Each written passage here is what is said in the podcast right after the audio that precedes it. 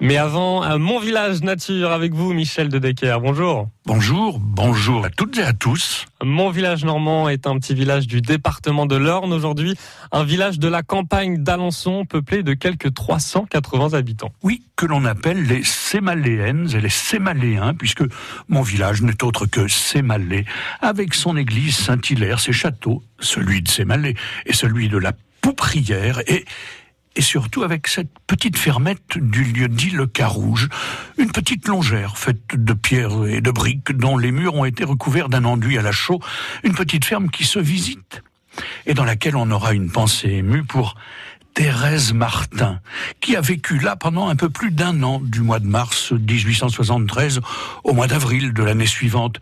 Et elle y a vécu dorlotée, bien nourrie par une nounou qui s'appelait Rose Taillé connue aussi comme étant la Petite Rose. Thérèse Martin, oui, la fille, la neuvième enfant de Louis Martin et de son épouse Zélie, la future Sainte Thérèse de Lisieux.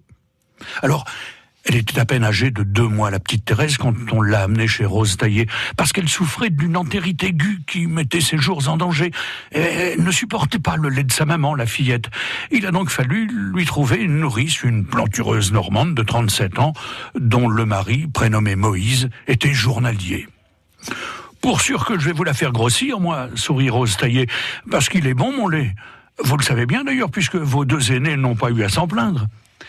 Et elle ne sera pas perdue, votre Thérèse, puisque, comme je viens vendre mon beurre et mes volailles tous les jeudis sur le marché d'Alençon, je l'emmènerai avec moi, vous pourrez venir l'embrasser.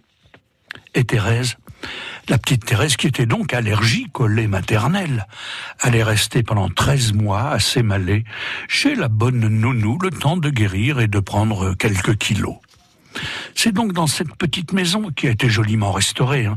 une maison avec sa grande pièce à vivre près d'une cheminée, avec une petite chambre, une grange et des outils d'époque, une cave, un puits, un four à pain, bref, une petite maison meublée comme pouvait l'être, une modeste ferme de 1873.